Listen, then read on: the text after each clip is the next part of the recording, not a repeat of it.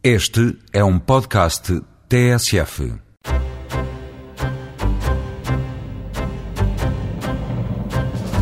Esta semana o Eureka embarca numa viagem até à Gorongosa, um parque natural moçambicano que vai ser alvo de uma profunda recuperação. A Universidade de Aveiro tornou-se a primeira instituição científica a assinar um protocolo com este paraíso da vida selvagem e tem já no terreno uma aluna de doutoramento que está a acompanhar a reintrodução do boi-cavalo. Durante o processamento da ameixa de elvas confitada, os produtores registaram problemas num dos pomares. Através de um estudo realizado por investigadores da Universidade de Aveiro, foi possível determinar qual é a época mais adequada para a colheita deste fruto com denominação de origem protegida. Hoje e amanhã, várias cidades de norte a sul do país vão receber a visita da caravana ecológica. Veículos movidos a óleo vegetal, biodiesel ou híbridos vão percorrer cerca de 800 km com o objetivo de sensibilizar os portugueses para o uso de combustíveis limpos e amigos do ambiente. Com o pé fundo no acelerador, caminhamos para mais uma edição do Eureka. Fique para ouvir.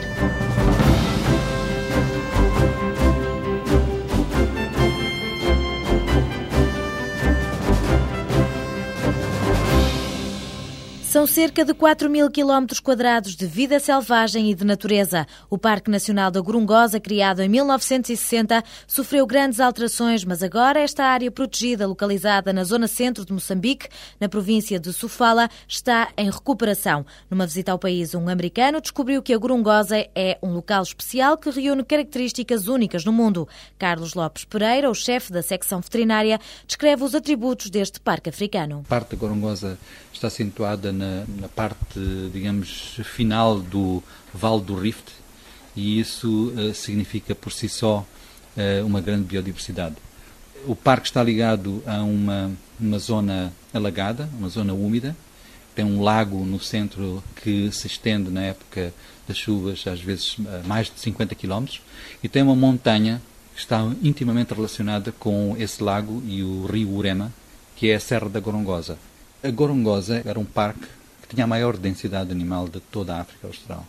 Nós temos uma gama enorme de espécies eh, animais, só não temos lá a girafa, que não é um animal local, e temos duas espécies que estão extintas, que é o antílope roan e o tsetsebe.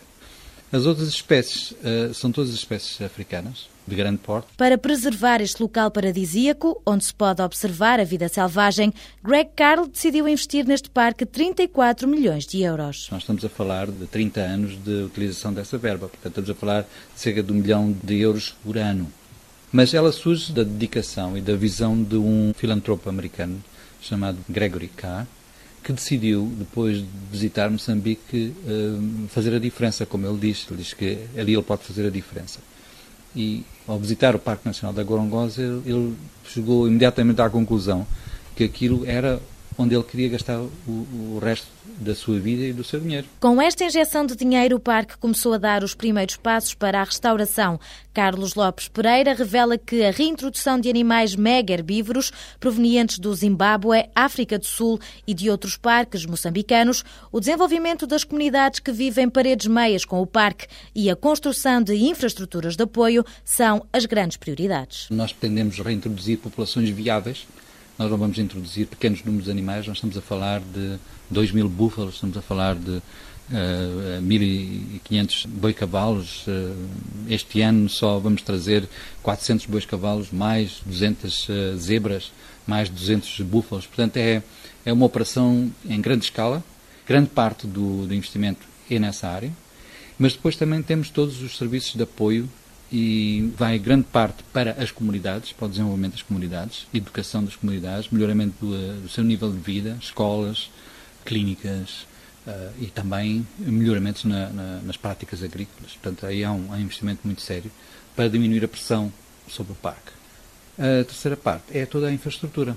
Já temos uh, uma série de, de bungalows para os turistas, depois vai haver muito mais. Vai haver restaurante, um lugar importante que é o, o, Centro de Informação e, e, e Mídia, que vai ser construído com a ajuda do governo português, e, portanto, uma série de outros serviços e eh, infraestrutura que nós não temos neste momento. O chefe da secção veterinária do Parque Nacional da Grungosa calcula que cerca de 15 mil pessoas vivam nas redondezas desta área protegida, mas as contas são difíceis de fazer, já que esta reserva da vida selvagem é também conhecida como o Parque da Unidade, porque faz fronteira com cinco distritos da província de Sofala, onde vivem cerca de 200 mil moçambicanos. A juntar às questões sociais, na Grungosa vai ainda ser criado um centro de investigação de referência. Amadeu Soares revela que na semana passada a Universidade de Aveiro tornou-se na primeira instituição científica do mundo a assinar um protocolo de colaboração com este parque. No plano estratégico do Parque da Grungosa está a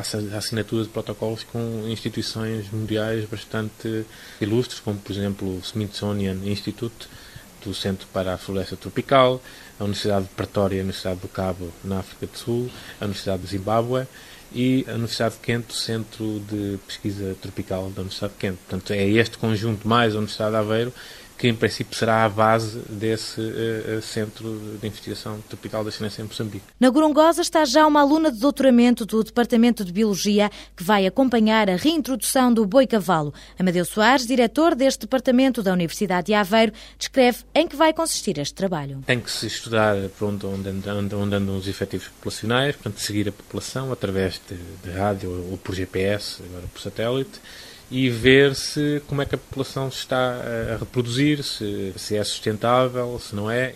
Nós aqui, num ou dois anos, eh, rapidamente chegaremos à conclusão que há alta sustentabilidade da população. E depois, para além dos problemas de biologia e de ecologia propriamente ditos, há também todos os problemas ligados a, a questões de veterinária, de doenças, etc. Portanto, há uma, uma mina muito grande de oportunidades eh, de trabalho na Brongosa e para uma aluna só a reintrodução dos bois cavalos já, tem, já dá mais do que um doutoramento, com certeza. A Universidade de Aveiro vai apostar nesta área protegida como um espaço de investigação e formação de alunos. Já o chefe da veterinária da Grungosa sublinha a intenção de transformar este parque moçambicano num espaço de excelência para a proteção da natureza, biodiversidade e ciência. Carlos Lopes Pereira recusa, no entanto, comparações com o Kruger Park na África do Sul. Diz que querem manter a natureza tal e qual como existe, sem estradas alcatroadas, mas os turistas são bem-vindos. Por um lado, as pessoas podem ver realmente a natureza praticamente sem alterações introduzidas pelo homem,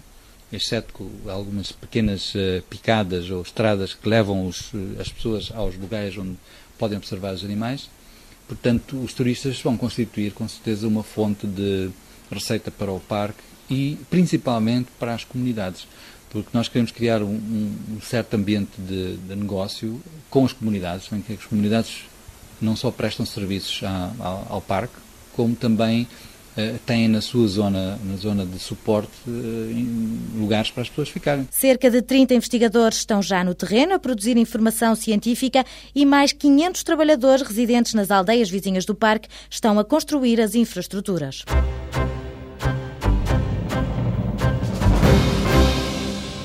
A ameixa confitada é conhecida desde os tempos do infante Dom Henrique, no século XV, e tornou-se muito popular na Inglaterra. Corria o ano de 1849, quando José Guerra iniciou a primeira indústria da ameixa confitada, começando por laborar 45 quilos, cozendo o fruto a 70 graus em grandes caldeirões de cobre durante vários dias. Mas a história recente da ameixa de Elvas escreve-se com uma colherada de ciência. A Universidade de Aveiro avançou para o terreno quando os produtores se aperceberam que um dos pomares dava frutos moles e sem valor comercial. No âmbito de um projeto agro, os investigadores foram averiguar qual o problema que estaria por detrás deste processamento deficiente das ameixas. Aquilo que nós, na Universidade de Aveiro, fizemos foi depois estudar outros parâmetros, que são os polissacarídeos das próprias ameixas e que lhe conferem a textura, estudámos os, os aromas, estudámos os compostos fenólicos, estudámos as enzimas que são responsáveis pelas alterações de textura dos frutos e depois estudámos o próprio processamento. Os outros parceiros são da área da, da, da horticultura e têm estado a estudar porque é que estas duas origens eh, dão frutos aparentemente iguais, mas que depois de processados são frutos diferentes.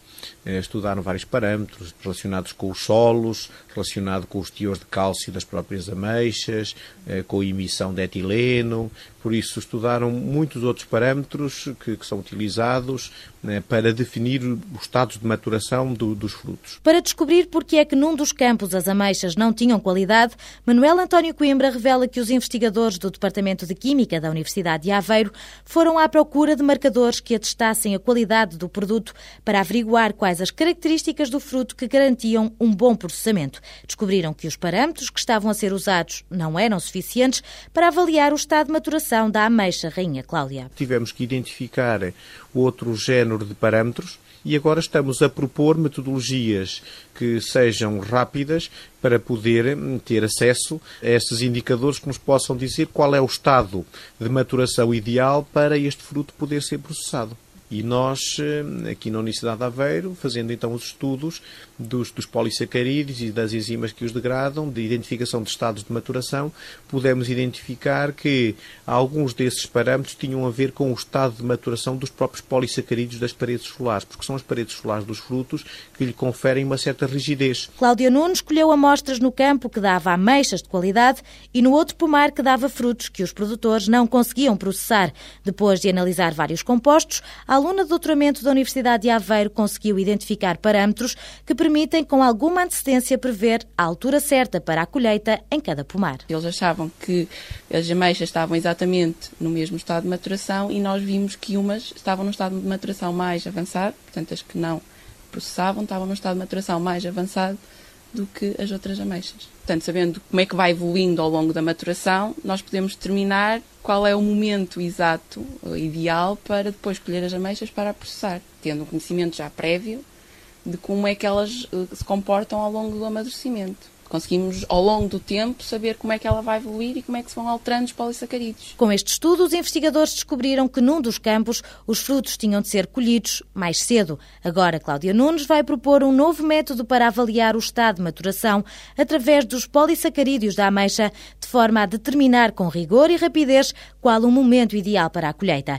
Manuel António Coimbra esclarece que este projeto, financiado pela Fundação para a Ciência e Tecnologia, permitiu ainda aprofundar o conhecimento deste produto com denominação de origem protegida. Até agora, tudo aquilo que se sabia era o saber fazer tradicional. E aquilo que nós estamos agora é procurar traduzir este saber fazer tradicional e que funciona muito bem, dar-lhe um cunho científico, de conhecimento científico, de nós percebermos, do ponto de vista científico, o que qualidades é que este produto tem no final. Este fruto e este processamento deve ser só feito nesta região de Elvas e nesta região do, do Alto Alentejo, nesta região de, de Estremoz. E por isso é necessário encontrar também marcadores químicos que permitam distinguir este fruto de outros e de, de, outras ameixas que possam ser utilizadas. E isso também, o nosso trabalho dos compostos fenólicos vai um pouco neste sentido e também o próprio trabalho dos aromas, que é de identificar marcadores de origem que nós saibamos que são das ameixas Rainha Cláudia, de maneira que uma análise depois ao fruto pode nos indicar se este fruto é proveniente realmente desta região do Alto Alentejo ou se é proveniente de algum outro sítio que nós não gostaríamos que estivessem a produzir. Com este estudo, a Química colocou produtores e frutos em diálogo, permitindo à empresa que comercializa a ameixa de alvas confitada anular os prejuízos.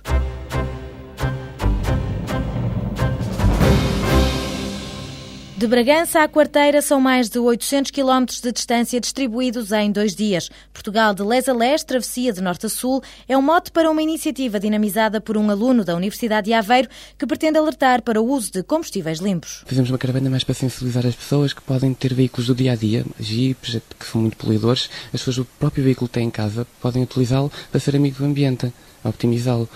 E então a nossa ideia para já é sensibilizar nesse ponto de vista.